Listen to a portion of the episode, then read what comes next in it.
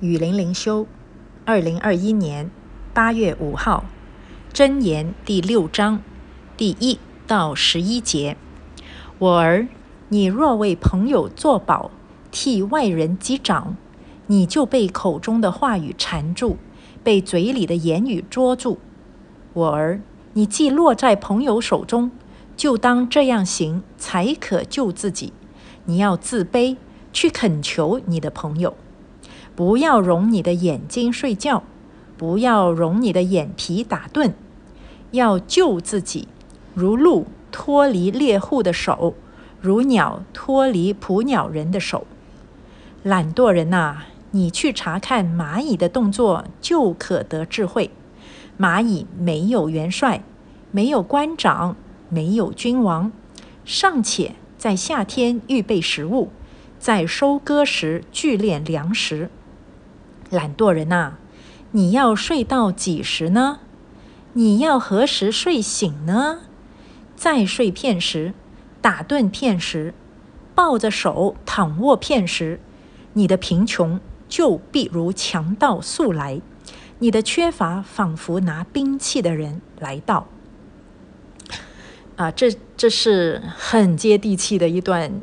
一段经文哦，所以我经常说真言呐，真的是待人处事之道啊，它不是呃一些高高在上空泛的理论，嗯，它也不像诗篇这样的，都是赞美之词啊。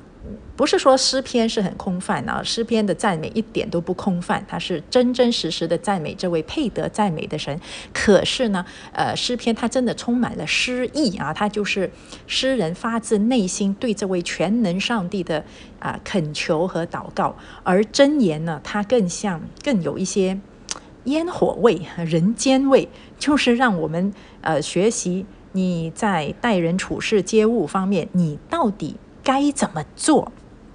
哇！所以这一段经文，尤其是我呢，自认是一个蛮懒惰的人，尤其是赖在床上啊，尤其如果外面天气凉爽，在下着雨，哇！早上外面滴滴答答在下雨，特别不想起床。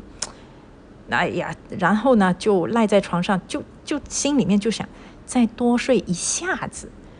就赖在床上多一下子，那不就是再睡片时打盹片时？怎么？你说上帝说话是不是直透人心啊？啊，因为我们我们的人心都是上帝造的嘛，所以上帝真的是看透我们。有时候圣经里面的话真的是直指我的内心的问题。哎呦，所以看到这个经文，我有一点点冒汗的感觉啊，因为。心里面常会想的这个问题，呃，最大的软弱就被上帝看透啊，而且里面的这个警告也很吓人哦。你不要以为啊，浪费一点点时间没什么啊。他说你的贫穷就像强盗一样来到，强盗来是不会问你高兴不高兴的。哇，所以这个这个警告是非常严厉啊！哦，那我们从头开始看吧。他说：“我儿，你若为朋友作保，替外人击掌，你就会被口中的话语缠住，被嘴里的言语捉住。”这个也不是啊，箴言第一次，呃，唯一的地方就是劝我们不要为朋友来做保。为什么？你凭什么替别人来做保呢？啊，因为我们。不能高估自己的力量，就是说，我们说话要很谨慎。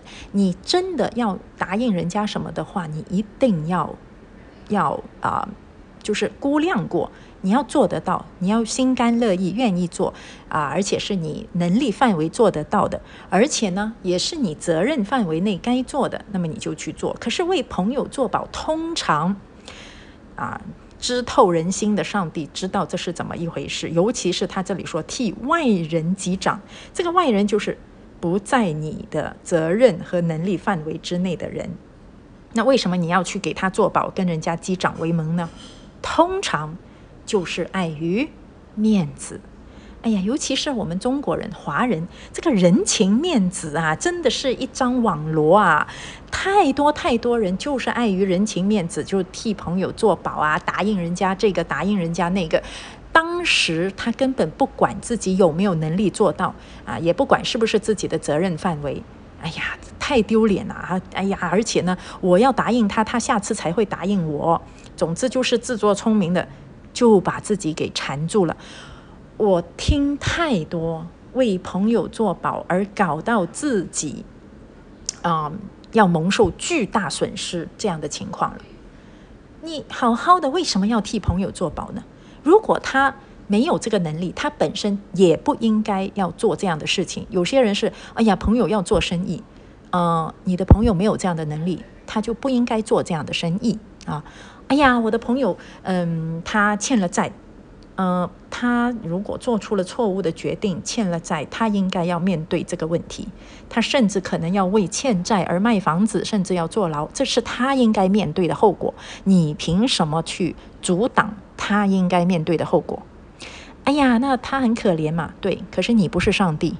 如果他要承受他应承受的后果，这个对他是有益处的。你凭什么要卡在那里，想要当救世主去拯救他？啊，所以这个都是出于人的这种虚荣心啦、骄傲啊、爱面子啊、懦弱啊，全部都是不合神心意的啊。那这样的心态，你去替人做保，你就会被你所答应的话语给缠住、给抓住，你就失去了自由。那怎么办呢？啊，他说你既落在朋友手中啊，哎呀，说过说出去的话语就像泼出去的水，怎么办呢？好，那你要怎么办？上帝也提供出路，这个出路就是你要自卑。这个自卑不是自卑感的那个自卑，就是你要自我降卑，你不要再死爱面子了。通常死爱面子的人就是不肯自我降卑的人，就是他一定要装出一副我行我行，其实你不行。那你不行，你就老实的承认你不行。哎呀，那我都已经答应了，怎么办？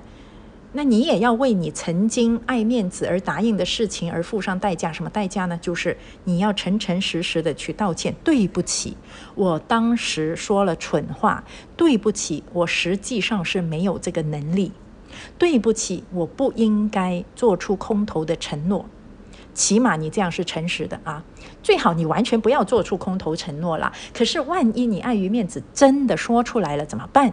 那你就要谦卑诚实。道歉，使你自己脱离网罗。那这个呢，就是你啊唯一可以得到自由的方法啊。所以诚实谦卑很重要。我自己亲身经历啊，就是有时候也不是故意要撒谎，可是呢，哎呀，就是不想解释太多，就啊啊啊啊，一个很简单的例子啊，这个不是我自己，可是我听了这个一个很简单的例子，就是说，人家问他，哎，你吃你吃过饭了没有？哎呀，他也不想解释太多，他就随口说：“啊啊，还没有哦，还没有啊。”那我们一起吃。其实他吃过了啊，他就不想要。呃，等一下，人家又问他：“那你吃了什么啊？你是在哪里吃的啊？”哎呀，为什么不不预先跟我说啊？啊，为什么不叫我一起去吃啊？他就懒得解释那么多，就顺就随口这么说了。人家你说：“那我们一起吃。”哎呀，那你到时才说啊？其实我很饱，我什么都不想吃，我已经吃过了，那就很尴尬了，是吗？嗯，我自己是什么情况呢？啊，对我我自己有一次，就是老师问我你练习了没有？其实我忘了练，可是一时之间实在不好意思说我忘了练，就随口说啊练了练了，然后老师马上就说那你示范给我看。哎呀！如果当时我谦卑诚实的说：“哎呀，老师对不起，其实我没练。”那也就算了。可是又实在说不出口，就硬着头皮去示范，那当然就示范的一塌糊涂，所以就陷入了网络里面。所以生活中有这种小小的事情呢，都可以证明啊，圣经的话是没有错的。那这些还算是小事，万一是大事呢？比如说你答应借钱给人啊，你答应答应替人做保。啊，或者你撒了一个很大很严重的谎，会带来很严重的后果，那怎么办？那你就真的把自己陷入更大的网络里面了，是不是？所以说话之前要谨慎，千万要想这句话是否诚实，这句话是否说了以后，我要以另外十个谎言来掩盖这一个谎言，我会不会把这个罪恶的雪球越滚越大，让自己？陷入更大的麻烦里面，那这个就是智慧啊啊！这个而且是很实实在在每天会发生在生活中的智慧啊。然后呢，就是讲到另外一个问题，就是这些懒惰人不要容你的眼睛睡觉，不要容你的眼皮打盹。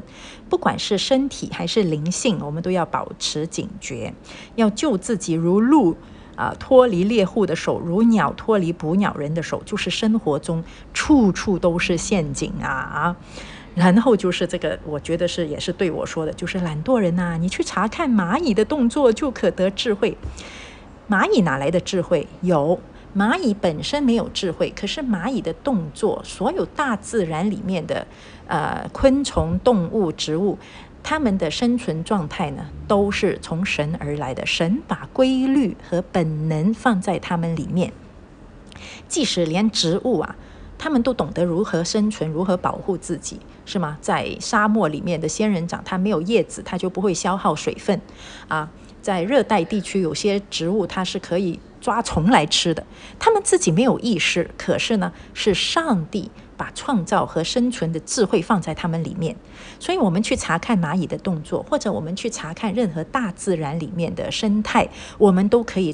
得到从神而来的智慧，我们都可以谦卑自己。好，所以蚂蚁没有元帅，没有官长，没有君王，为什么？因为造他们的神就是他们的元帅，所以他们懂得在夏天预备食物啊，他们懂得聚炼粮食，让自己不会饿死。反而人会饿死，为什么？人有罪，人会懒惰，所以人呢更加是需要救赎。所以。动物不需要被救赎，动物不会犯罪啊，动物也不也也就没有恩典，动物就在大自然的规律里面好好的生活就可以了。可是人呢，人有犯罪，人会懒惰，人会灭亡，所以人要。靠着上帝的恩典来好好的生活啊，所以呃，作为我就是一个懒惰人啊，所以作为懒惰人，我没有办法靠自己胜过我的懒惰，那怎么办呢？啊，那看到这个警告又很害怕，糟糕了，贫穷就如强盗速来，缺乏仿佛拿兵器的人来到，因为没有人会选择缺乏的。那通常为什么我会活在缺乏里面？那都是自己的罪导致的，是不是？那我胜不过我的罪怎么办？所以就要。在恩典中靠主得胜啊，所以我们的一生就是这样啊，爱面子、懒惰，这个是很多人的天性。那怎么办啊？要靠主，从主得智慧、得力量来胜过啊。这个是在日常生活中每天都存在的挑战。可是呢，也感谢神，神是无处不在、时时刻刻以恩典来保守我们的神。所以感谢主，有这样的警告，也有恩典可以帮助我们来胜过。